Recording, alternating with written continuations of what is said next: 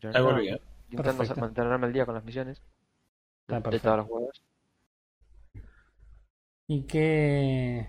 Bueno, ¿y para hoy? ¿Tenés algo? ¿O vas a tirar alguna noticia? ¿O vas a.? Solo juego. No, noticias no. Las las noticias son ustedes. Ah, ok. Eso no sé si es bueno o malo. Así que bueno, nada, viendo y considerando que ya está todo el equipo completo, creo que es momento de anunciar que... Kojima se va. Ah, no. Que se te lavó el mate.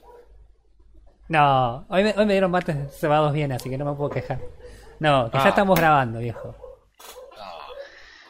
No vi. Ah, así arranca. Pará, vos sabés que no me acuerdo qué episodio es, como la semana pasada no grabamos. Cuac. aguanta, aguanta que lo busco. Tengo la, mi lista acá de episodios. ¿Dónde estás, carpetita? Acá. La semana pasada hicimos. De retención de una semana. Sí, no, son dos semanas y ya no me acuerdo. La, la antes semana pasada hicimos el episodio 42, así que esto implica que así arranca el episodio número 43 de AFK Gaming Podcast. Eh, estamos con Refe, con Frodo, como casi todas las semanas. Ya no puedes decir como todas las semanas. no, oh. Eh, la parte buena es que estamos grabando un domingo, o sea que esto va a salir un lunes, así que piola. Eh, nada. La semana pasada nos tomamos un descanso, básicamente. Eh, el momento de grabar se nos extendió y nada, pintó, qué sé yo. Una semana sin, sin, sin podcast. De sufrimiento de, de inicio de año. Pero sirvió también como un, eh, una plataforma para tomar carrera y poder eh, preparar las, las siguientes entregas, los siguientes juegos que vamos a jugar para la siguiente semana. Ni A hablar. menos en mi caso. Porque hace un montón que me pasaba que, no sé si les pasó a ustedes, viene el podcast y vos sabés que querés probar algo nuevo, pero a su vez es como que tampoco sabés qué. Hay un montón de cosas, entonces no haces nada. Claro. Y jugás los mismos tres juegos que siempre tenés en el escritorio porque son los que más jugás. A- aparte es como, ok, tengo un rato para jugar. ¿Cuánto tiempo para- tengo para jugar? No sé cuánto. Voy a jugar estos juegos, listo. Exactamente. Eh, no, sí, yo sabes cuál quiero probar para probablemente la semana que viene, porque por lo que leí es bastante, bastante corto. Es el que regalaron ese de los autitos esta semana en Epic. Ah, el de... Eh, claro, el, el aut- autodrift, algo así. Eh, porque parece, por los gameplay que vi, parece re entretenido y parece como bastante complicado de, de agarrarle la mano. Así que ya tengo por ahí el joystick y sabe que le voy a dar esta semana seguro. Decime si eso no da para un live stream de verte, verte manquear en ese. Oh, ¿sabes qué? Putear como un... Tiene que ser un live stream con calificación R. Solo para gente que no se asusta cuando escuchan putear un camionero. Este, así que nada. No, bueno, bueno, yo esta semana estuve, estuve leyendo algunas cosas. eh, venía siguiendo, esperando a ver. A ver. Sabía que venía la BlizzCon. eh, no me interesaba demasiado porque la verdad que eh, las noticias que me interesaban, que eran las que tenían que ver con Overwatch, eh, ya el- había- se había filtrado que no iba a haber eh, fecha de lanzamiento, no iba a haber nada jugable tampoco disponible de Overwatch 2. Así que era como... O sea, no me interesa esta BlizzCon. Eh, Habían un par de días antes de la- del lanzamiento de la BlizzCon. Mi perro está ladrando tanto, pero tanto, pero tanto. No se escucha, ¿eh? Yo no lo ¿No? escucho. Perfecto, yo, me está quemando el cerebro. Eh, había salido un rumor de una supuesta... in- ¿Eh? Dos cosas. Sí.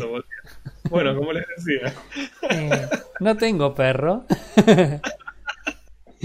Eh, había salido una imagen que era este que decía supuestamente que iba a, a posponerse el lanzamiento de Overwatch para 2024 y naturalmente la comunidad que hace un tiempo ya viene quejándose acerca de la falta de contenido se preocupó bastante porque casualmente eh, la gente de Blizzard cuando anunció Overwatch 2 una de las cosas que dijeron era que el contenido para el Overwatch actual iba a ser más lento y más escaso en pos de eh, darle prioridad a Overwatch 2 y de repente que nos digan, ok, si no, faltan como tres años para el otro juego y es era como... Ok.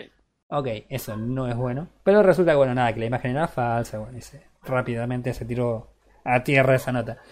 Eh, pero lo que sí sucedió es que la BlizzCon, a mí por lo menos me pegó un embole con la BlizzCon. O sea, fue como... Nada, vi la, detrás de la escena de Overwatch 2 y nada, a los tipos hablar de cómo van a hacer cosas maravillosas que no tienen fecha de lanzamiento. No sé, la verdad, si va a valer la pena. Eh, creo que lo, lo- único que se filtró más o menos jugoso es algo que ya sabíamos en realidad y es que eventualmente Overwatch va a ser free to play en el momento del lanzamiento del Overwatch 2. eh, como para generar un una, una entrada de gente que pueda este, eh, comprar eventualmente la, esta secuela 2.0 como le llaman los de Blizzard. Pero la verdad que es un embole. Yo de Overwatch, o sea, no puedo decir más nada de Overwatch porque no hay más nada para decir en una BlizzCon. O sea, date una idea. La verdad que me resulta bastante, bastante decepcionante.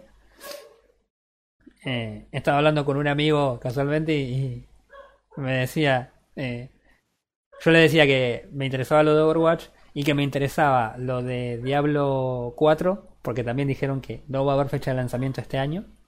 Eh, No, y porque quiero ver cómo hacen para remontar lo de el, el Día de los Inocentes fuera de fuera de fecha del otro año.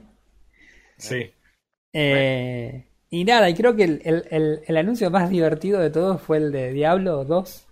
¿Cómo es que se llama? No es remaster, es No. Resurrected. Ah, Resurrected. ah, para no decir Re- Reforge.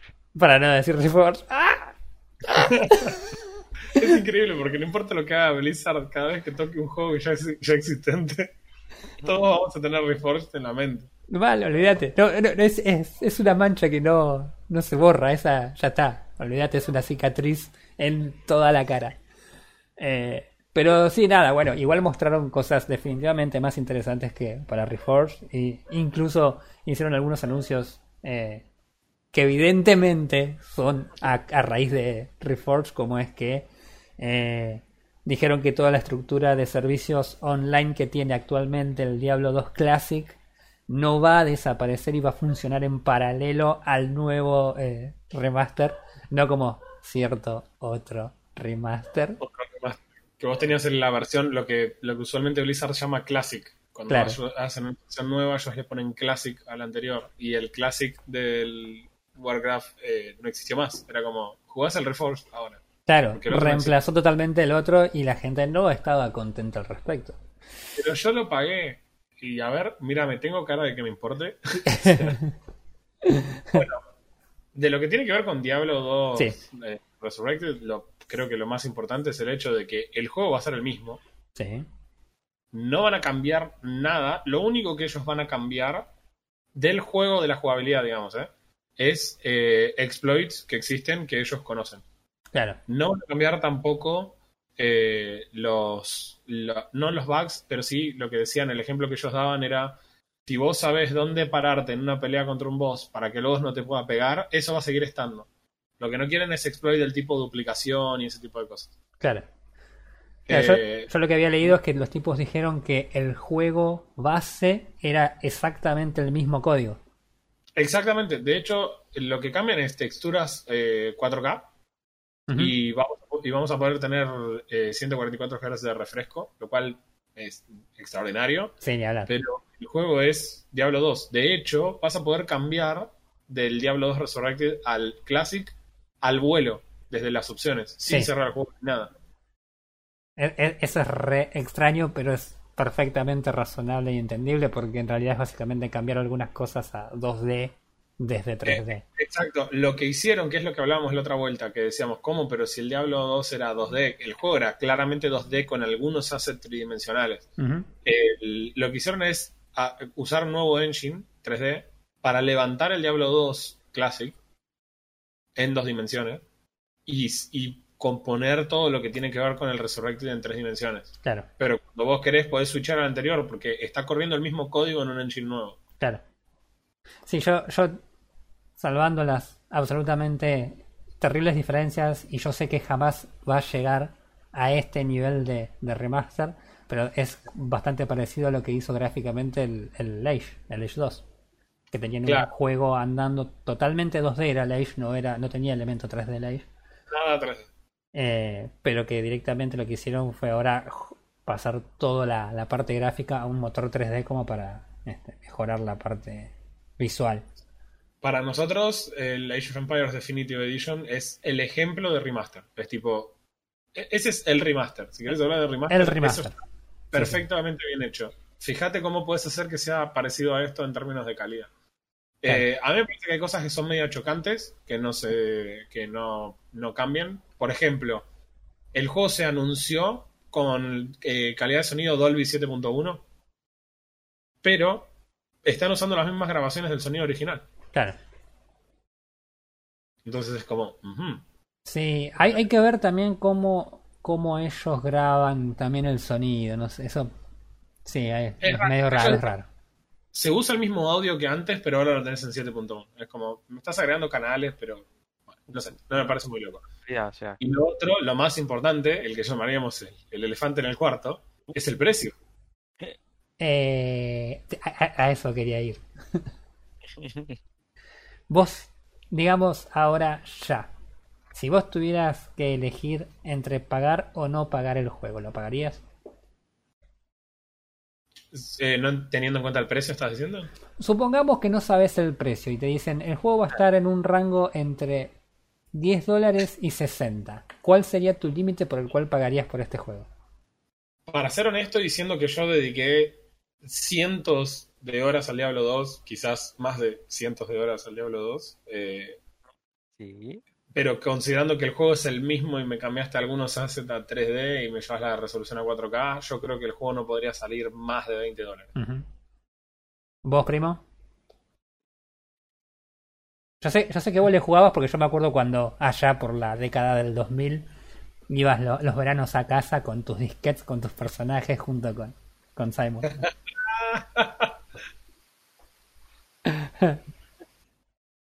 ¿Pagarías, pagarías por el... O, o cuánto estarías dispuesto a pagar por el remaster este, eh?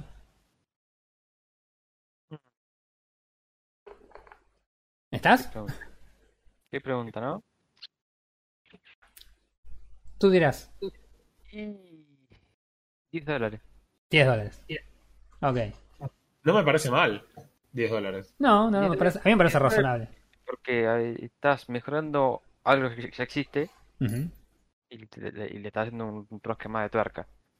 Sí. Eh, Yo creo que 10 dólares es más que suficiente porque no, no es que estás creando algo nuevo. Claro. Simplemente ponerle ponerle una, una curita a algo que ya hay. Sí, es, es- es casi, es casi un lavado de cara más que. Sí, Bien. ni siquiera fue a la farmacia a comprar la curita, mira lo que te digo. Claro. Fue hasta el baño y se, y se lavó con agua en la cara. Eh, bueno, el juego no está ni 20 dólares ni 10 dólares. ¿Cuánto está el juego, chicos? El juego está a 40 dólares, papá. No, no, no es. Yo no, no- no lo entiendo, no lo entiendo. La verdad que no lo entiendo porque a mí me parece que no es un precio razonable. Me parece que es un precio demasiado alto para un remaster. Aparte, es un remaster, man, que tenés un bagaje atrás del Reforge que no te lo vas a poder sacar. ¿Querés Aparte- realmente, querés sacarte encima eso? Mostrame que este remaster está bueno, pero y deja, pero deja que entre la gente así en general. Ponelo en 10 dólares como de recontra oferta si querés y comete un toque el, el gasto ese. Pero hacete la buena fe de nuevo de la gente. De decir, Exacto. ok, este remaster está bueno, gente. Cuando sa cómprenlo ahora, porque cuando salga va a estar 40. Y si encima está bueno, la gente te va a decir, pagalo porque está bueno. Eh, Es, exactamente ese es el, ese es el tema.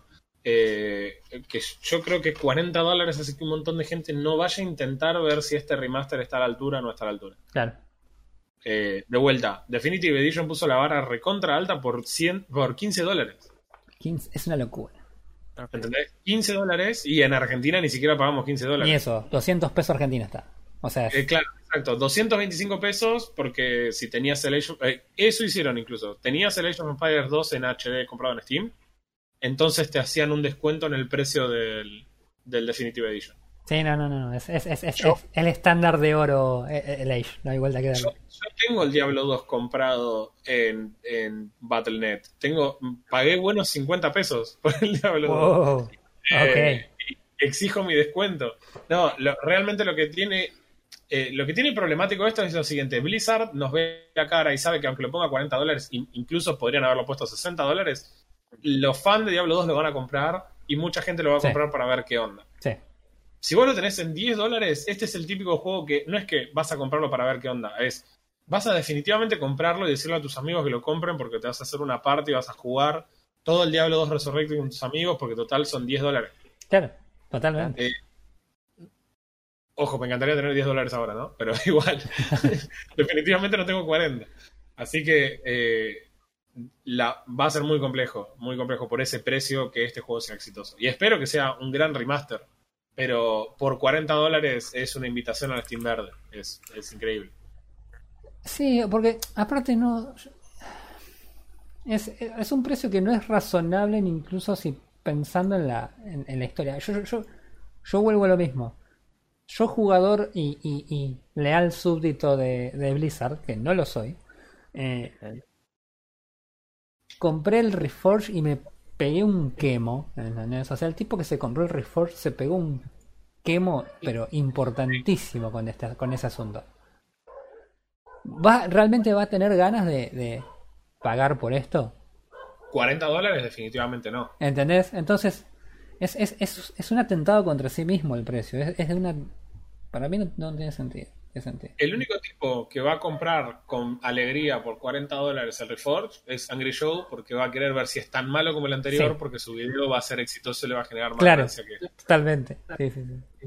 pero para todas las personas que querríamos que el juego estuviera bueno, a mí me preocupa mucho esto. Por 40 dólares, 40 dólares es el precio de entrada de los juegos AAA.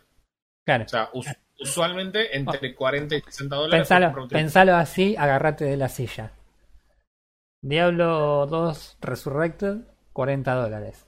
Y de repente al lado tenés al Star Wars Squadron, 40 dólares. Claro.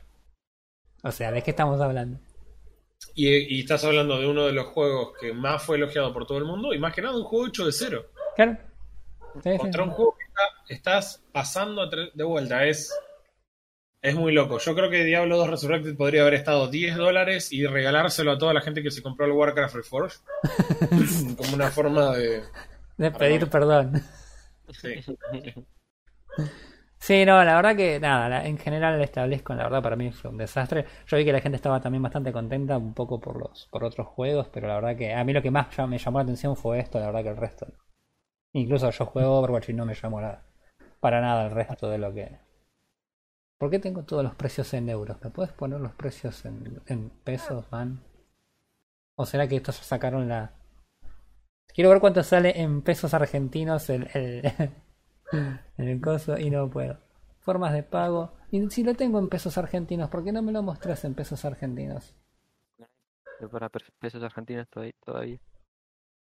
Bueno, no importa, ahora lo voy a seguir buscando y si lo encuentro les cuento. Pero nosotros pagamos algo así como 56% de impuestos, Sí, no, es una locura. más o menos. Y hoy tenés un dólar, solida- un dólar solidario de 150. Cierto. Así que haces la cuenta, son más o menos 60 por 150. ¿no? No, pero pasa, ¿sabes lo que pasa? Es que es en... Ah, pues estoy en el shop de Estados Unidos. De... oh, ¿Por qué estoy acá? No entiendo por qué me entró el shop de, Estados... de, de Europa. Em, un- Pasa que. Blizzard maneja maneja este precios locales, por eso estoy queriendo ver el precio de esto. Mm. A ver. A ver, Gastón. Así que nada, y lo de Diablo Diablo 4, no sé si dijeron algo, anunciaron algo, mostraron algo. La verdad que no. ¿Juego nuevo? Sí. Que Sí, mostraron. Hay un pequeño video y hay bastante arte del coso. Ah, mira. Eh, a mí me queda solo una cosa más para seguir enojado con Blizzard, A ver. que es la siguiente. No sé si se acuerdan, pero en el año 2019, estaba buscando en qué año había sido. Eh, habló eh, uno de los creadores de Diablo, que fue Eric Schaffer, y este muchacho dijo que eh, se habían perdido todo lo- el source code y los assets del juego, completamente. Se le, había hecho- le hicieron una entrevista a la gente de GameSpot y dijeron que era irrevocablemente y fatalmente corrompida la información. ¿Ok? Esta fue una entrevista de, de ellos en el 2019. What? Considerando que el juego levanta el juego original del Diablo en un engine 3D, claramente entonces no estaba tan perdido e irrevocablemente y fatalmente corrompido, porque si no, sí, no podrías reusar el código, a no ser que alguien se haya puesto a codear el Diablo 2 exactamente como estaba de cero. claro. Alguien se lo acordaba de memoria el código y por eso. Pero no lo hizo nuevo, o sea, esperó 20 años y después lo, lo rehizo como estaba, en vez de... Pará, pará, pará, pará. Yo quiero que se agarren de nuevo a la silla. A ver. El Diablo 2 Resurrected está en pesos argentinos. La, el acceso a lo que es la, la- el alfa, ni siquiera es la beta, es la alfa. Mm. 2.890 pesos. Muy bien, o sea, el precio de preventa es 2.800 pesos. Eh, ¿Sabes que eso no es lo que te llega a la tarjeta, no? Aparte, claro. No, No, no, es una locura. Una locura. Carajo. Están totalmente en el marula. Están totalmente en el marula. Vamos a seguir con lo de.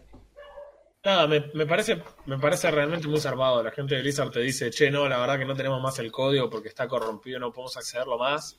De- perdimos todos los assets, toda la artística, todo. Va a ser muy difícil hacer un remaster de este juego porque eh, se perdió todo la- lo que es necesario. Tendríamos que empezar de cero. Esto es lo que dijo en 2019 Claro. Blizzard. ¿Sabes lo que pasa? Hicieron no una, una lim- como re- resulta que no era tan así. Evidentemente podían levantar todo. Claro. No, ¿sabes, sabes lo que pasa? Que hicieron una limpieza de garage la semana pasada. eh, Y lo vendieron. y- no, encontrar, encontraron los CDs originales. Tenían, lo tenían, no eran los originales, estaban grabados, escrito con fibrón, Diablo 2, source code. y por eso. No, Sí. es. A mí me va a costar mucho volver a Blizzard o volver a mirar a Blizzard como lo miraba antes, realmente. Ahora soy muy escéptico de todo lo que presentan y todo lo que dicen. Bueno, yo, si querés, te cierro la noche de odio a Blizzard contándote algo re interesante. Al parecer, la gente de Blizzard está muy contenta. Va, la gente de Blizzard, la gente de Activision Blizzard está muy contenta cómo está funcionando el sistema de monetización de Warzone. Y adivina qué quieren hacer. ¿O no? Todo. Quieren poner ese sistema de monetización en absolutamente todos los juegos, incluidos los de Blizzard. En la forma que puedan. ¿Dónde está el Así que, nada. O sea, yo, a- yo le decía esto el otro día a, a mi amigo Julio, un saludo. Eh, cuando charlábamos, él es ferviente seguidor de, de WoW. Y yo le decía que, nada, eh, cada vez se nota más lo Activision y menos lo Blizzard. O sea, es. Está. Es que me preocupa un poco esto, que encima de que no hagan nada en el juego, el único cambio real que después nos encontremos en la práctica sea que si querés que tu gladiador tenga la ropa amarilla, tenés que comprar la skin por un dólar. Claro. O que, o- ¿Entendés? Y- o que entres al menú y tengas el free bundle forever No, no. que no existe. Eh, Claro. ah, claro, o sí, ese tipo de cosas, ¿entendés? O no puedes usar gestos cuando te encontrás con tus amigos porque esos hay que pagarlos. Y en un juego que ya es un, re- un remaster que, según dicen, en realidad ni siquiera es un remaster, están levantando el mismo source code anterior. Y encima me vas a. El único laburo que vas a hacer es en cosméticos que me puedas vender. No, olvídate. Aceptemos que, que Blizzard no existe más y que es solamente Activision. Sí, totalmente, totalmente. Ya Sí, sí. no sé dónde, dónde termina Activision y empieza Blizzard. claro.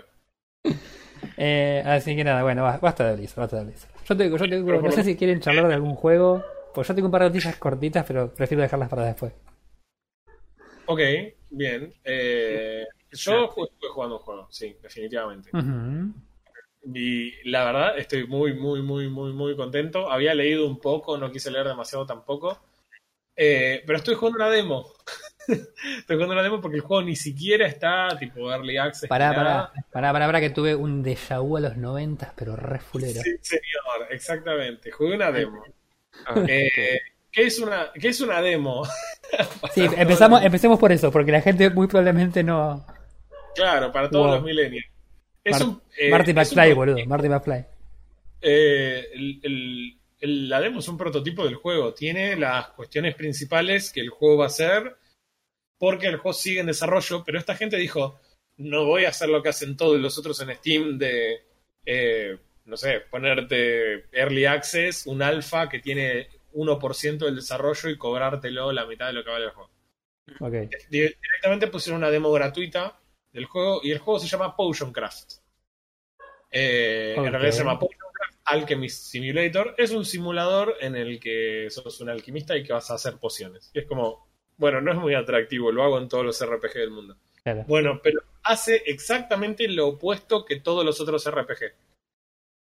Eh, ¿En qué sentido lo hace? ¿Cómo es una misión normal de un RPG? Vos vas caminando, ah, te encontrás a un aldeano que resulta que, eh, no sé, tiene eh, malos cultivos, entonces te dice a vos si no le puedes dar una poción que hace que las plantas crezcan más fuertes y entonces den más fruto y le vaya mejor la cosecha.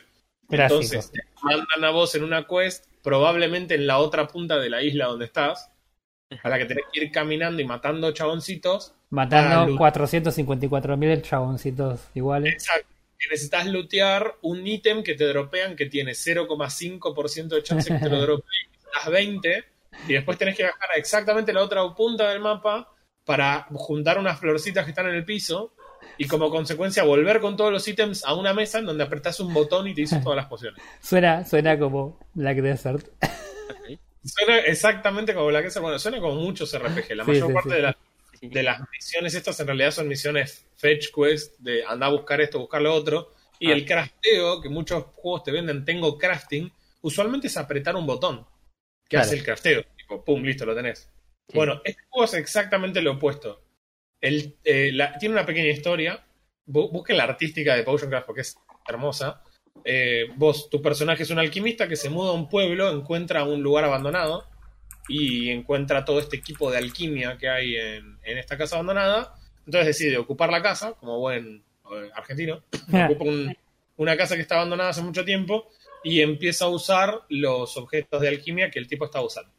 Por ende, vos te encontrás con este juego 2D en el que vos lo que estás viendo es como una, una hoja de un dibujo de la Edad Media o como si fuera un libro que estamos mirando de la Edad Media, una ilustración Ah, es lo que nos encontramos. En donde hay una mesa y sobre la mesa tenemos algunos elementos con los que interactuamos.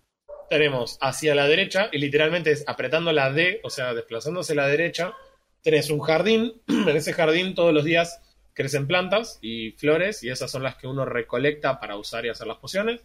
Hacia arriba tenemos nuestro cuarto con una cama, y hacia la izquierda tenemos un negocio en donde vos vendés las pociones. Entonces, ¿qué pasa? Arranca un día, Sí. Vos te vas al jardín, cliqueando agarrás todas las flores y hongos y cosas que hay ahí. Te lleva literalmente 5 segundos hacerlo. Y después lo que tenés que hacer es jugar crafteando las pociones. No, chabón, estoy mirando un video y es. La, la, la gráfica es, es genial. Es hermoso. El juego está hecho en Unity, está hecho por un tipo que es el fundador de, un- de una empresa que se llama Nice Play Games, que ya tiene otros juegos de pociones y otros juegos medievales. O sea que esto no es algo original, evidentemente al chabón le, le pica esto, esto es lo que le gusta. Pero ¿cómo es acá? Por ejemplo, una poción de curación lleva eh, al principio del juego cuatro flores, ¿no? Mm. Dos flores de un tipo, dos flores de otro.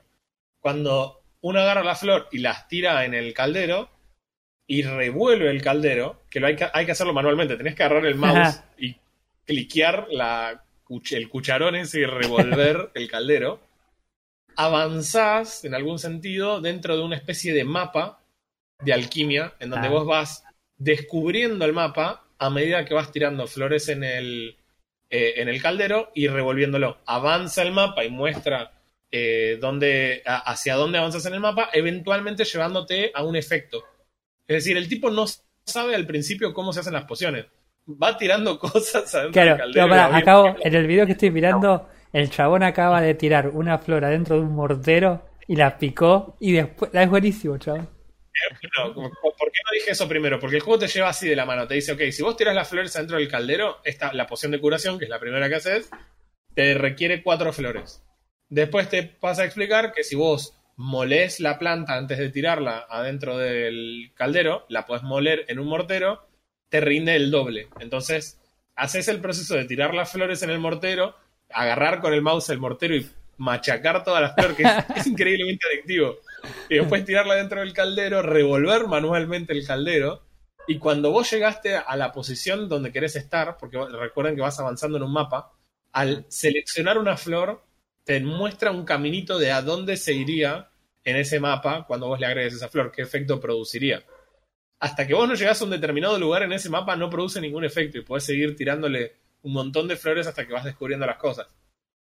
Entonces, cada flor te desplaza por el mapa de una forma distinta, vos la vas tirando, vas llegando. Cuando encontrás un efecto, agarrás un fuelle y ese fuelle le atiza el fuego que está debajo del caldero y finalmente se genera el efecto deseado que después el tipo captura en la poción.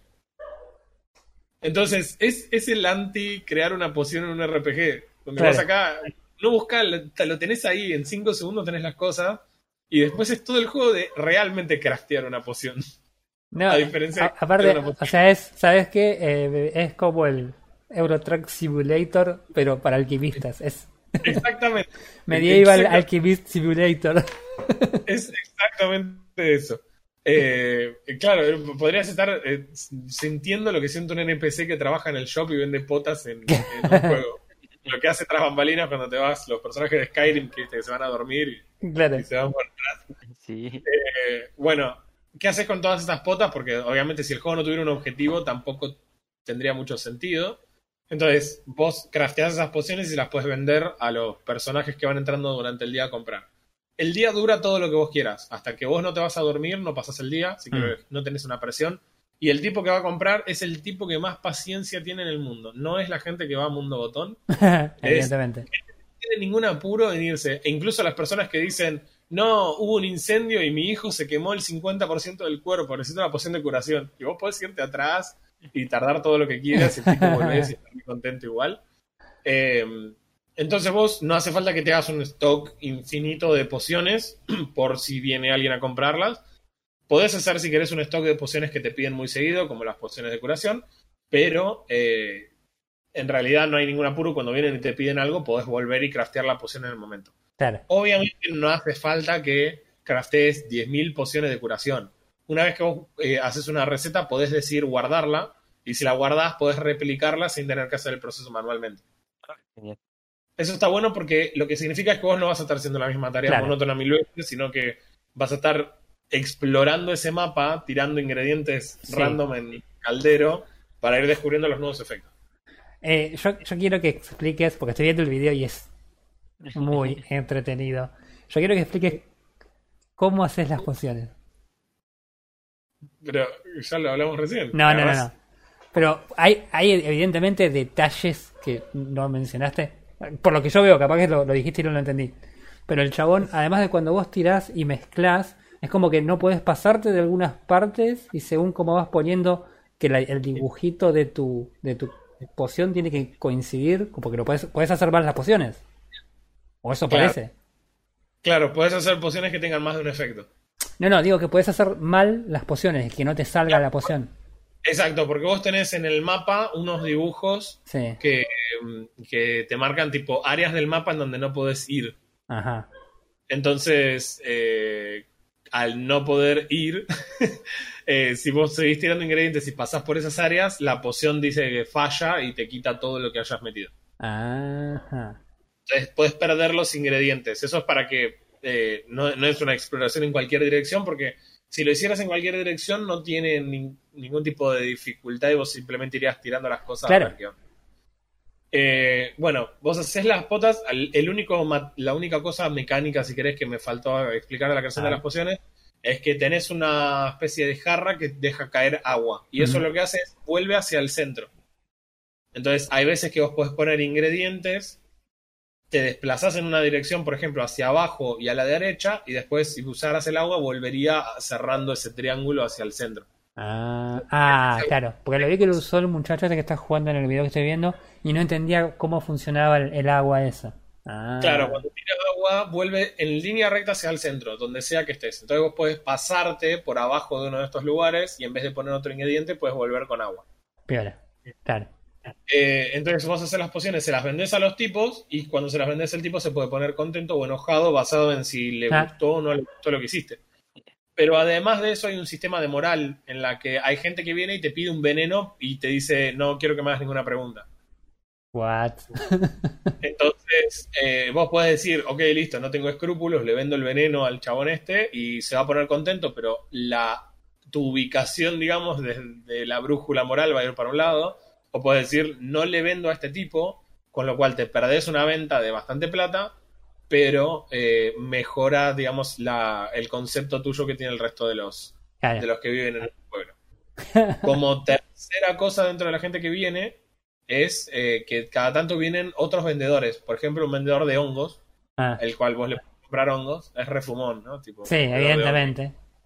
Eh, que el- los tipos no solo te venden eso, sino que eventualmente esos tipos también te venden algunos artefactos. Los artefactos son bastante útiles porque modifican algunas habilidades de tu personaje, porque, chachan, chachan, tu personaje también tiene un árbol de habilidades, no un árbol de habilidades, pero tiene un listado de habilidades. Ajá. Eh, por ejemplo, cuando vos arrancás, tu capacidad de explorar el mapa es mínima porque el tipo va descubriendo muy lento lo que va en el mapa. En cambio, cuando vas eh, subiendo de nivel, vas pudiendo mejorar lo que se va descubriendo en el mapa cada vez que vos vas avanzando. Lo cual te permite ver más lejos en el mapa y de, por ende gastar menos materiales para descubrir dónde están los efectos. Se, empieza a enquilombar, ¿no? Sí, no, es que eh, aparte me estoy, viendo una parte en la que el pibe este que está- eh, es muy entretenido de ver. El tipo se pasó con un ingrediente, entonces buscó otra flor que hacía como una curva medio extraña para que la poción le quede en diagonal al centro para poder echarle a... Es muy entretenido Es este muy juego. divertido. Es muy Es que entretenido. lograron hacer divertido el crafteo. Mal. el crafting, en, lo- en retrospectiva, el crafting en los RPG, a mí me encanta el crafteo, pero se volvió en realidad una... eh, sos un scavenger que vas recorriendo escombros Mm, y looteando cosas y después el crafteo es apretar un botón y no tiene nada de divertido. claro. Bueno, eh, ¿qué más? Tenés habilidades. Las habilidades te permiten, entre otras cosas, esto, de descubrir el mapa más, de una forma más fácil, Mm, que también lo hacen los artefactos y de una forma más influyente. Podés también mejorar eh, la, eh, tu capacidad de, de- No sé cómo sería en castellano, pero sería tipo cuando haces una discusión para tratar de llegar a un punto medio en un precio, mm, los tipos te ofrecen un valor, pero vos podés hacer como una especie de minijuego en el que podés subirles el precio de la, de la poción si lo haces bien. Tipo una mecánica- negociación. Claro. una Persuasión. Regateo. el regateo, exactamente, el regateo. Tienes tu, una, eh, puedes mejorar tu capacidad de obtener un mejor precio con el regateo. Eh, así que en, en ese sentido está, pero cargado de un montón de cosas. Las potas, como les dije antes, las puedes guardar para volver a, a craftearlas instantáneamente, con lo cual no se hace tedioso. Y tenés dentro de las habilidades una capacidad de expandir el libro de pociones, porque no es infinito. Vos tenés una cantidad específica de hojas. Entonces después no podés seguir guardando recetas de pociones nuevas, por ende si querés recetas nuevas tenés que mejorar habilidades. Mm, ¿Y cómo se pasa de nivel? Se pasa de nivel vendiéndole pociones, las pociones correctas a los, a los ciudadanos y también explorando el mapa. Porque cuando exploras el mapa hay unas especies de, de burbujas que te van dando nivel a medida que vos vas tirando flores y vas recorriéndola, vas levantando esas burbujas que desaparecen del mapa y te va dando la experiencia que te queda de forma permanente. claro. Así que todo eso está metido en una demo. Hay un último lugar que estaría hacia abajo, que no está disponible durante la demo, pero que lo podés ver, y es como una máquina de alquimia gigante con un montón de cosas interconectadas, que imagino que sirve para generar nuevos efectos en pociones y demás que ya no se van a poder obtener a través de, del proceso normal de pociones o Claro. algo así. La verdad que no, no estoy seguro de, de por qué lado viene la mano. ¿Y qué tal? Pero hasta acá, fascinante el juego. Es extraordinario. Claro, porque yo lo que acabo de hacer es entrar a How Long to Beat al mismo tiempo que vos me recordabas que esto es una demo.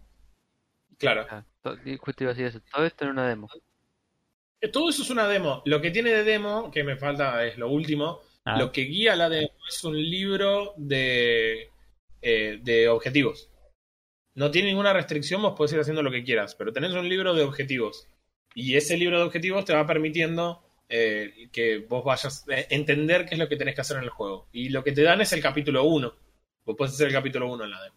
Ah, Entonces te dice, por ejemplo, hacer una poción de este estilo, hacer una poción de este otro, hacer una poción con este efecto, vender una poción a un ciudadano, venderle, eh, no venderle a un ciudadano que tenga eh, un objetivo perverso, regatear y ganar un mejor precio por una poción, Y así te va tirando objetivos de las cosas que tenés que ir haciendo.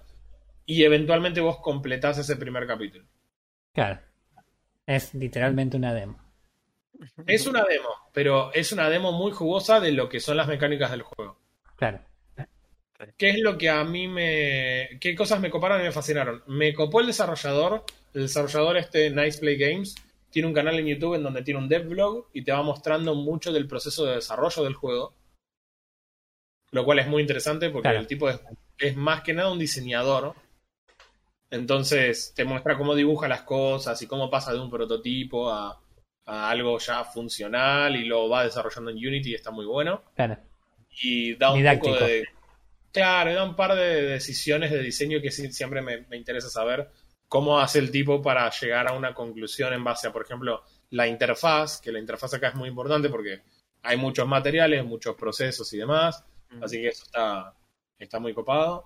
Eh, para el que tiene una duda, anda en una Game Boy Color, o sea, tiene, si le pones un límite de 260 FPS, anda a 260 FPS, porque es un dibujo y muy sencillito, así que está bueno para PCs con pocos specs y o, o notebooks, por ahí está, está muy copado, la verdad Sí, que está si, muy si interesante. sacas una captura de pantalla del juego y la metes en un libro en la biblioteca, nadie se daría cuenta que esa hoja no hay. Exactamente, y pesa un giga la demo, así que en un toque la tenés y la jugás y la podés ganar, creo que me llevó un par de horas completar la demo. Mm. Eh, la verdad que es, es divertido, es muy entretenido. No sé al final del día qué pasaría con el juego completo si fuera demasiado largo. ¿Se Hmm. entiende? Porque el juego por ahí te copa por la cantidad de mecánicas distintas que hay, pero si en el final del juego vos lo que tenés que hacer es grindear para poder llegar a un efecto que te falta que requiera 25 ingredientes, Sí. es como que probablemente se vuelva menos interesante. Porque ya, eh, ¿cuál sería tu motivación para encontrar ese efecto, entender? Para vender una pota, ¿no? Claro. Mm. Quizás no, no, no sé cómo se expande a largo plazo, eso es lo que digo. Es como que el juego tiene una primera impresión increíble, es- se ve espectacular, anda recontra fluido, tiene un estilo muy propio, muy particular, las mecánicas son interesantes, originales si querés. Machacar flores con el mortero es de las mejores cosas que hice en gaming en, en mi vida. Es muy divertido. Eh, lo- el diseño de sonido está perfecto, acorde a lo que estamos haciendo. Pero es como, es, no tiene otra cosa, es como más de lo mismo a futuro. Quizás esta máquina de alquimia te agregue una nueva forma de jugar más avanzada, que lo haga más entretenido Claro. en el futuro. A- hasta acá es suficientemente divertido, pero me parece que no es un juego al que yo le dedicaría 50 horas. Claro, el tema por ahí tiene que ver también con que la demo alcanza con lo justo como para mostrarte de qué se trata el juego y que no llegues a la parte en la que dirías, bueno, medio que me aburrí de machacar flores, ¿no? Podríamos hacer otra cosa. Exactamente. Exactamente. Pero no, no, no. Agarren ese mortero y machaquen unas flores y vean cómo vuelan pedacitos de flores fuera del mortero. No, es, es extraordinario. Bueno, yo Ah. iba a buscarlo en How to Beat y demás, pero como es un demo, no puedo. Esto es muy extraño, man. Es una demo, claro. Sí, sí, es genial porque si no, a mis hijos les tendrá que explicar que es una demo. sí. Muy piola, la verdad que muy piola. Eh, primo, ¿vos habías comentado que habías estado jugando algo? O no sé si. Yo estoy terminando el Hollow Knight, Ajá. jugué en tiempo. Sí. Qué pedazo de juego. eh, lo pasé con los primeros tres DLC y no hace, no hace mucho, va, no me acuerdo hace mucho. eh, le pusieron un DLC que extiende por demasiado el juego. Por demasiado. Mm. Tenía mi save, mi save anterior cuando lo instalé, Ah. así que lo, terminé el juego en 23 horas. Cuando volví a jugarlo este, llevo 26 horas y todavía le falta 15 horas más, le faltará más. Uh, alto, alto DLC, man. O sea, con- sí, dice que la, la hora principal tarda, de la historia principal 26 horas y que con extras son 39 horas. Completionista 56 horas y media. Mierda. Bueno, vale, vale la guita que lo pagás por lo menos. Gran juego. Eh, eh, también otro juego que se ve con una artística re, re Yo no tengo y ni idea de qué es ese juego ni de qué se trata. Contame. No, es hermosísimo el juego. Es increíble. Es un indie, para empezar. ya te das una idea. Un juego indie que llega a ser así de famoso. Ok. Eh, Nunca lo había escuchado. Es un Metroidvania Ajá. de, ac- de acción y aventura.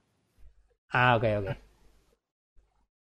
Tiene un poco de plataformas y, y el estilo de- el estilo que tiene de dibujo, todo color oscuro. Sinceramente es increíble. Bien. ¿Y, y qué tiene una historia? ¿Vos, tu personaje, no sé quién es? ¿O es un caballero que está hueco? Tiene una historia. El, digamos que el título hace referencia a vos, pero tiene toda una historia oscura atrás. Ah, ok. Básicamente sos un, llegas como un caballero a un pueblo Sí. eh, y simplemente te mandan ahí. No, no tenés instrucciones de nada. Entonces tenés que explorar, explorar el mundo, el estilo Metroidvania, Bien. y, y conocer qué es lo que tenés que hacer, qué es lo que realmente está pasando en el mundo. Ah, ok, ok. Claro, es 100% Metroidvania. O sea, eh, concepto de Metroidvania, hoy estábamos en modo tutorial. Metroidvania es cuando vos vas desbloqueando la sala. En realidad es más. Mira lo que. Bueno, sí, es Metroidvania, está bien. Eh, Lo habíamos hablado, lo- lo habíamos hablado, me parece, en uno de los primeros capítulos. sí, porque Metroidvania es la conjunción de lo que, lo que generó Metroid más lo que generó Castlevania. Pero me parece que esta idea particular no es más de Castlevania, la idea de que vos vas recorriendo el castillo, por ejemplo, con... eh, entras a una habitación y la habitación es como una sección del mapa que tiene su entrada y su salida, en general, puede no tener, y vas de- explorando ese pedacito de mapa y lo vas agregando a lo que es el mapa general. Cuando vos empezás no conoces el, el recorrido y tenés que ir habilitándolo a medida que vas eh, eh, recorriéndolo. Claro. El caso de Hollow Knight es además espectacular el mapa. Es, no, es, es buenísimo. Es, un mapa que, que es cuadrado, pero no es cuadrado, por así decirlo. Eh, Ah, porque el, el mapa, si bien está separado en secciones, eh, vos, no, vos no- vos no disponés del mapa hasta que lo explorás. bien. y hasta que no compras el mapa en sí. Así que eh, podés Te- pasarlo sin, sin recibir el mapa, pero te tenés que acordar todas las secciones de memoria. Y aún así, cuando abrís el mapa, eh, no, te- no es todo cuadrado, es, eh, es más, es más una imagen natural de lo que representa la sección. Entonces es mucho más fluido, es mucho más lindo a la vista. Te, te hace querer explorar todo y Claro. ver todos los, todos los secretos y los huecos que hay en- en el mapa. Piola. Yo, yo la verdad que no, no sé mucho de este tipo de juegos. Pero tengo que reconocer que estoy viendo un video naturalmente y se ve muy piola. A nivel artístico Mm. es de los mejores. Match. Sí. De los mejores. Vale 180 pesos, man, y te da 56 horas de juego promedio. O sea, que eh, si es tu primera vez jugándolo, seguramente te lleve más. Claro. Puedes jugar tranquilamente 100 horas este juego. La Claro. música es genial, la historia es genial. eh, está, sali- está por salir la, la segunda parte este año o el año que viene.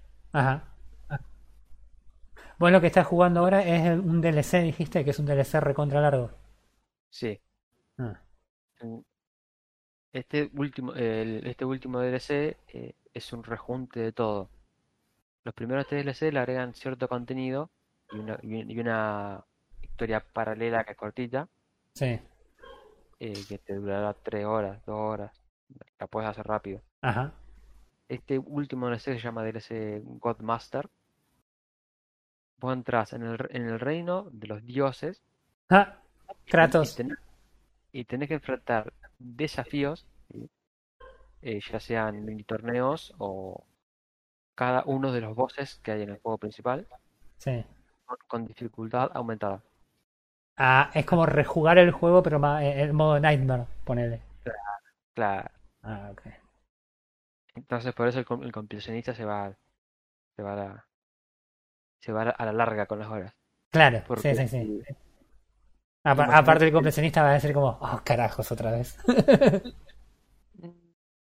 Sí, que el tema es que el compresionista eh, es de matar a los bosses en su última dificultad sin recibir un, un solo daño. eh, sí, no, ni en pedo. Y, y el estilo de, bueno, el estilo de los, de los bosses es como más o menos son todos los bosses, ya sea del el Dark Souls y todo ese estilo, ¿no? Claro, si tenés un tipo gigante que te caga piña. Tenés, tenés, además que el gigante eh, te supera en, en- en otras cosas, tiene un algoritmo y tiene unas mecánicas. Claro. que te tenés que acordar de memoria para. Pero hasta que te acuerdes las- la- los movimientos y te salga bien el combo. Claro, sí, sí, sí. Bien, bien, bien, sí. Si bien tenés eh, herramientas y poderes, hechizos como que te ayuden, eh, no deja de ser difícil. Claro. Qué loco. Pero y... Nada, estaba pensando en el DLC. ¿Por qué tan largo? Pues es, es por la dificultad únicamente, no, no es que agrega realmente historia o nada nuevo, es... Mm, no, a la historia principal eh, le agrega un final nuevo. Ajá. Estuve buscando porque sinceramente el juego es muy bueno, lo sigo. Este, Perdón. no, ¿Qué?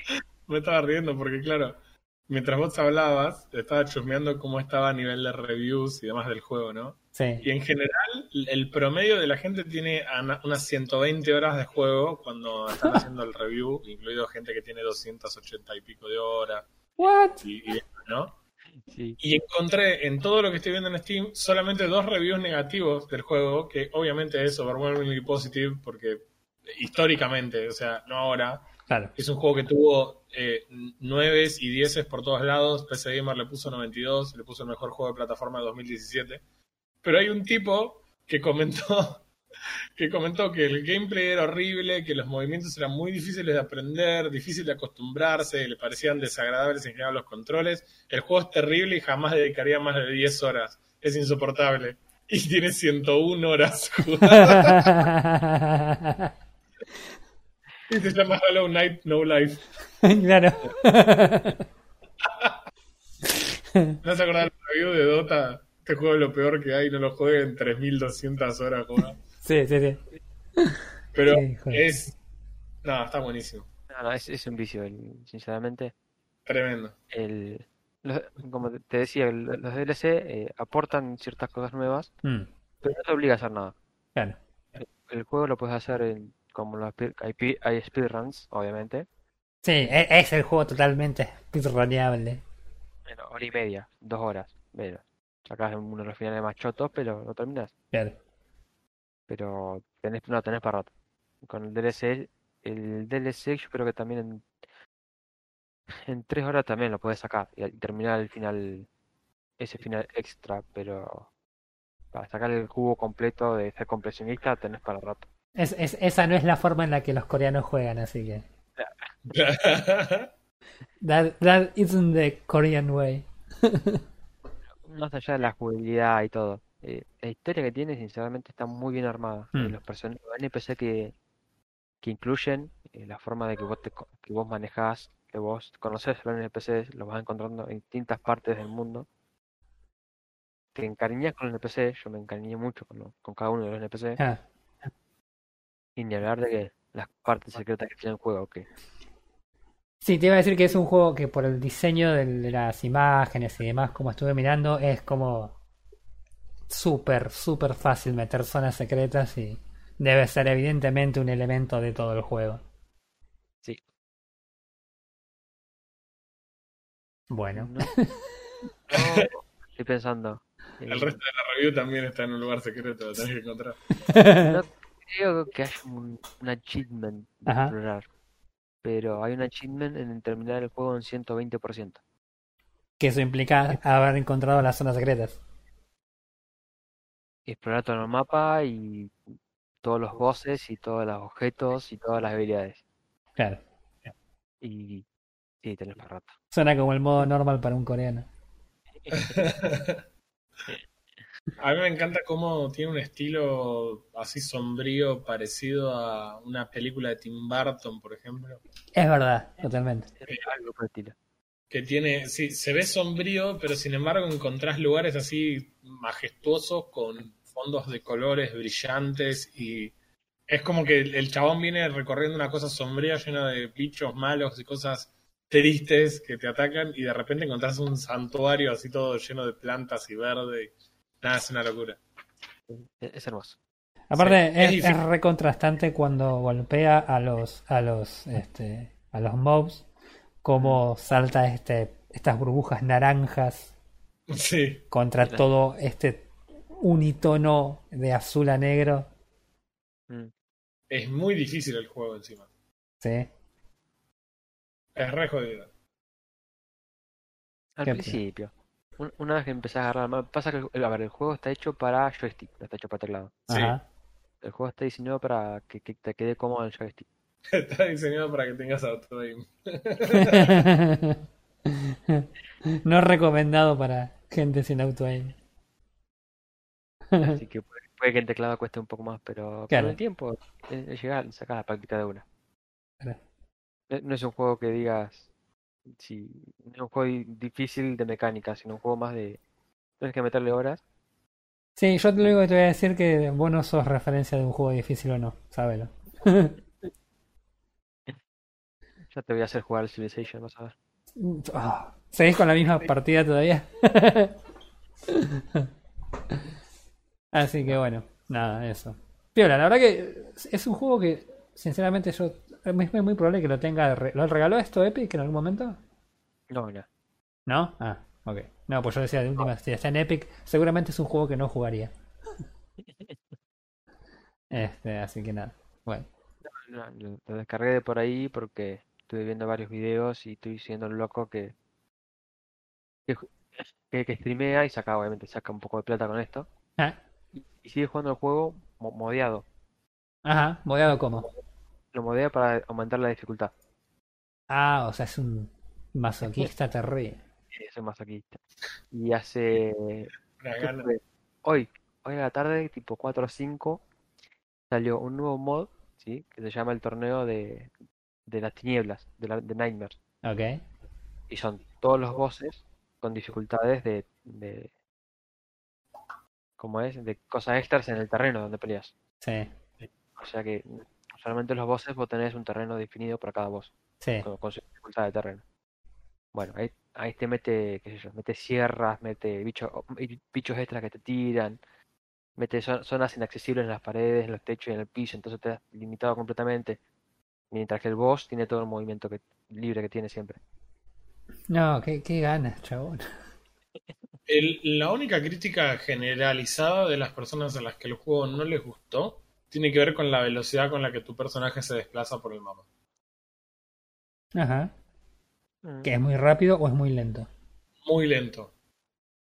¿Y cuál es el problema? Tiene mucho backtracking el juego. Ah, sí. Vas muchas veces a los mismos lugares. De hecho, muchísimas veces a los mismos lugares. O Hmm. a través de los mismos lugares. Con un personaje que se mueve quizás muy lento. A mí me parece que tiene que ver con una decisión de diseño que el personaje se mueva así lento. Creo que hay muchas plataformas en las que el personaje va volando y corriendo tipo Mario en los Mario Bros. de Super Nintendo.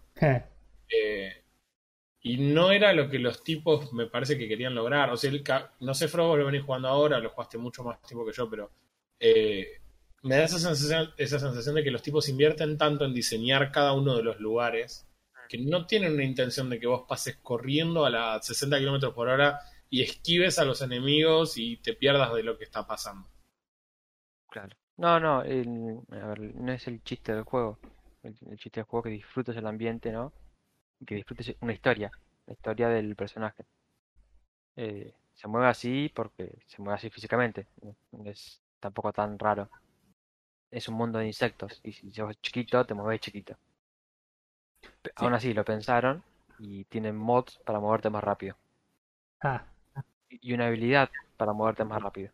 Así que, Claro, pero no es la experiencia que ellos querían cuando dieron el juego. O sea, no. claro. No, no, está bien. Es, para mí es perfecta la esa movilidad porque no te pasas nada largo. Es más, a esa, a esa velocidad que vas caminando yo a veces he encontrado secretos porque estoy mirando los alrededores. Claro. Claro, ¿qué tan lento se mueve? Se mueve eh, manteniendo el shift apretado en Valorant lento. Apa.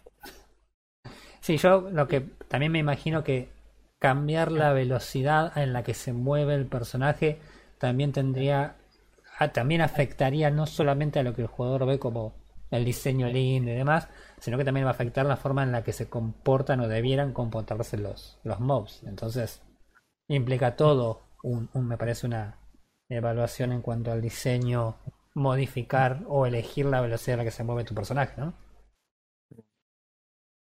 Sí.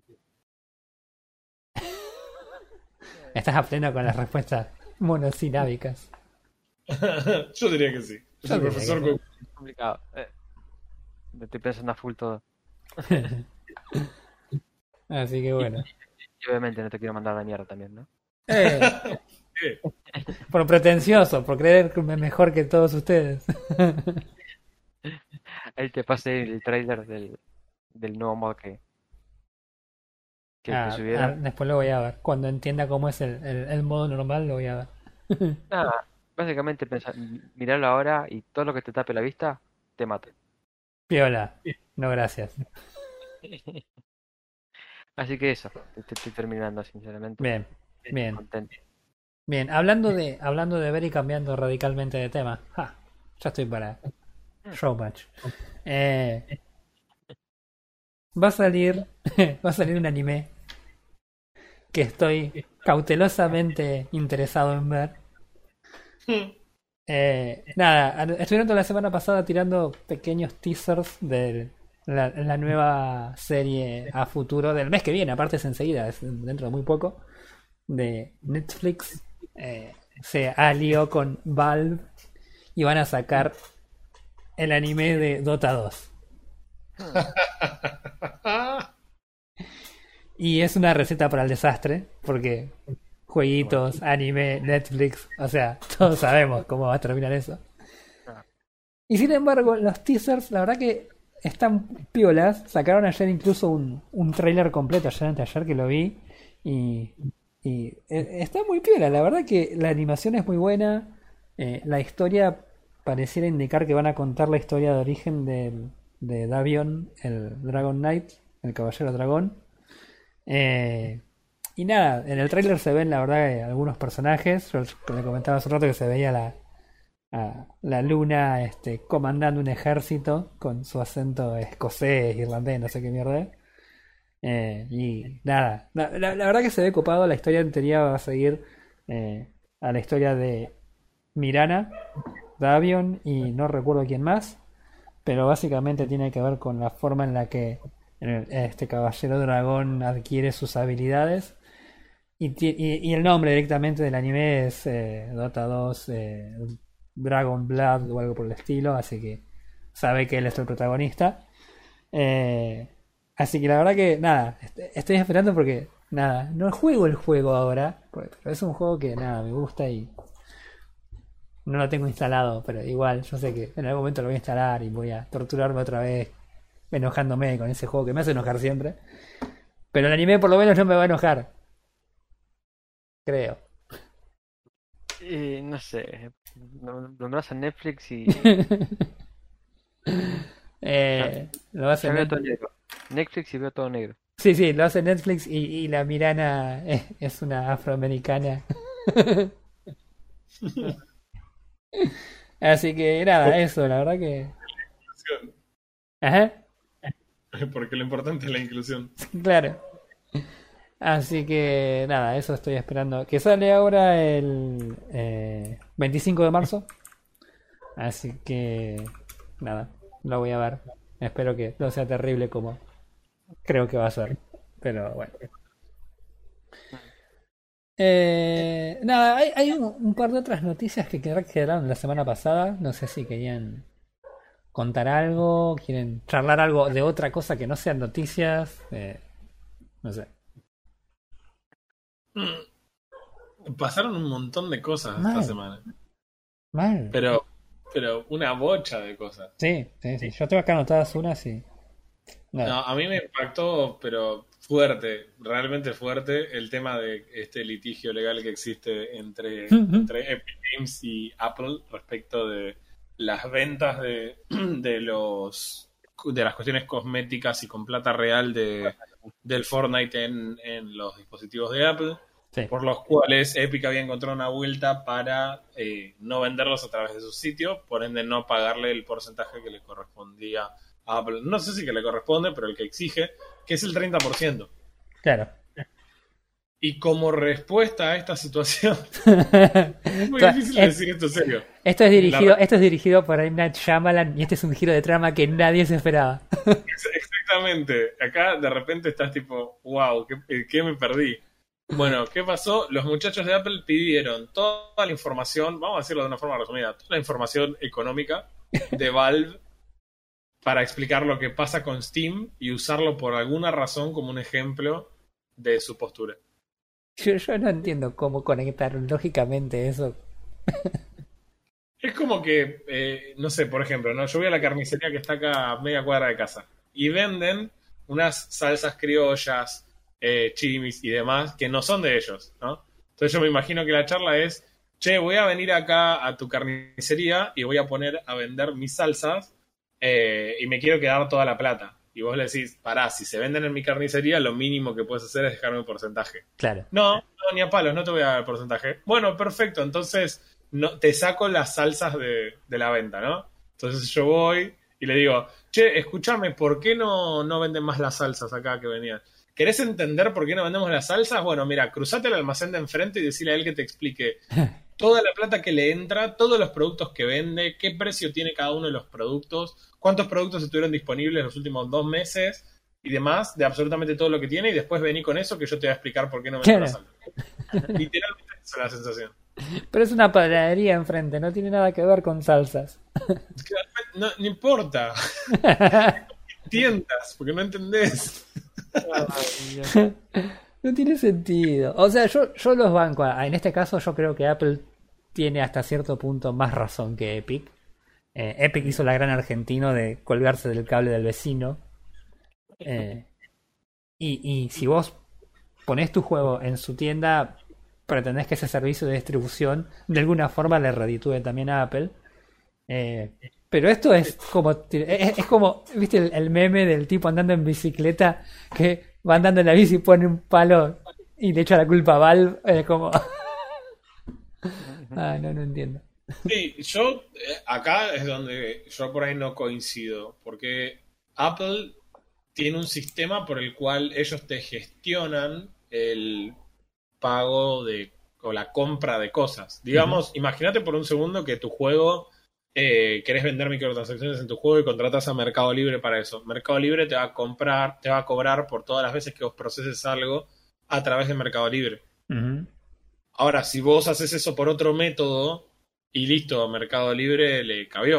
O sea, no, no hay nada que hacer. Y acá aplicaría sí o sí en el caso de que la aplicación tenga que ser comprada a través del store, pero la aplicación es gratis en el store. Sí. El tema, Entonces, me parece que lo que no estamos teniendo en cuenta también es que el hecho de que la aplicación esté en el store te asegura que los usuarios de ese sistema puedan acceder a esa aplicación. Porque hasta donde tengo entendido, eh, Apple al tener todo un sistema cerrado, no sé si podés ir a la página a bajarte la aplicación o tenés que sí o sí pasar por el store. Es que no, no tiene nada que ver. Vos podés hacerlo en el store y bajarte la aplicación desde el store y es gratis. Lo que Epic hizo es decir, vos jugás en tu iPhone al, al Fortnite, no pasa nada, entra a esta URL y logueate con tu cuenta de- del juego y ahí mismo te puedes comprar las cosas directo, fuera de nada que tenga que ver con Mac. Que cuando tu usuario se, se registre con tu iPhone en el juego, va a ir a validar qué es lo que compraste en, el- en nuestra web y va a devolverte lo que compraste. Hasta acá no intervino en nada Apple en lo que tiene que ver con la compra. Sí, es verdad. Es poco ético, pero no me parece que sea, le- que sea ilegal lo que haya hecho Epic. El tema es que la legalidad es lo que charlábamos el otro día. La legalidad va a estar atada a lo- al contrato que hayan tenido Epic y Apple. Exactamente. Y lo que está diciendo, lo que en realidad eh, hizo todo esto, porque recordemos lo siguiente, Apple le- no es el que está demandando a Epic. Mm. Epic está demandando a Apple en el Mm. juicio. Epic le dijo, me sacaste del store basado en un monopolio de la economía, y irónicamente es tipo, del monopolio de la economía de tu store. De vuelta, vamos con el almacenero. Sí. Roberto, no me diste la plata de las manzanas que vendiste. Chabón te va a decir, "Y, pero es mi almacén. claro. Son todas mías. Un saludo a Roberto que seguro escucha el podcast. Sí. Eh, eh, eh, Esa es la sensación. O sea, a mí me parece que es absolutamente válido lo que hicieron los dos. Me parece totalmente válido, Claro. feo, pero válido, Claro. que Epic haya dicho, quiero vender por fuera del store. Y que Apple te diga, y bueno, listo, ¿querés vender fuera del store? Joya, tener el juego también fuera del store. claro, claro. Simple. Sí, yo te digo, mira, yo, yo como usuario de Android, ponele, yo realmente evito descargar aplicaciones que no vienen de la Store de Google. Más allá de que no es perfecta y que a veces hay cada cosa que, bueno. Pero la realidad es que yo lo evito. Y por ejemplo, yo los juegos que he tenido en el celular son todos a través de la Google Play. Entonces yo si, si yo tuviera un iPhone y quisiera jugar Fortnite, yo bajaría únicamente el juego si estuviese en la, en la aplicación de eh, oficial de Apple. Si la aplicación estuviese por fuera, lo pensaría. Eh, por eso te digo que me parece que el- eh, esto que Apple cobra, me parece que tiene algo de, de sentido. Este, pero si no, la situación es, es delirante. Es delirante que Ah. de- en toda la vuelta esta caiga Valve en el medio. Claro, a todo esto te iba a decir que está de más decir que, que Valve dijo que no. ¿Cómo que no? Dijo, que- dijo que no era conveniente. No, mentira. En realidad, lo que inició con esta demanda requería que se averigüe toda la información de algo así, si no me equivoco, de unas 20.000 aplicaciones. Toda esta información que ellos pedían, desde todos los distintos precios que tuvieron en el mercado, más toda la plata que se haya generado no solo de la venta de la aplicación, sino de las microtransacciones internas, todas las ganancias que le quedaron a Steam como consecuencia de todo esto y todo eso de todas las aplicaciones y juegos que se venden en el, en el launcher. Claro. Después dijeron, es verdad, es una locura, vamos a pedirlo para 600 aplicaciones. Y ¿Sabes qué me pasa? Es, no lo tengo y no tengo nada que ver y dice que, o sea, que ellos obviamente la información la tienen disponible, pero que no veían ninguna razón por la cual había una pelea entre dos empresas en mobile en donde Valve no participa y ahora de repente es imperioso que ellos otorguen toda esa información. Claro. Sí, sí, sí. No, aparte, no, no tiene sentido. La respuesta de Apple fue, darles esa- darnos esa información no implicaría ningún tipo de consecuencia económica para, para Valve. Y la respuesta de Valve es como, sí, no, no hay ninguna consecuencia, pero no por eso vos podés pedirme los papeles. claro, claro. Bueno, No, es, no. es toda, la, toda la situación es muy absurda. Pero estamos hablando de dos empresas gigantescas peleándose con esos argumentos. Me hace acordar cuando discuten mis hijos, con la diferencia de que uno tiene tres y el otro siete. Pero tu hijo es 10 veces más lógico que Apple, sabelo. Sí, mi, hijo ya habría ganado el juicio. Olvídate. Tipo, ¿no te parece que está mal lo que hiciste? No. No. ¿Pero le sacaste la aplicación al store? No. Fin. Te voy a. No. Ah, no, terrible, terrible. Sí, yo el otro día cuando me comentaste la noticia, yo venía más o menos leyendo los titulares y siguiendo que se venían peleando y zaraza, zaraza. Y de repente vos me dijiste, ah, no, pero también no está Val. Y era como, ¿eh? no, no tiene sentido. Era como, hasta acá tenía sentido. Hasta acá había una razón más o menos viable para decir, ok, se están peleando por plata.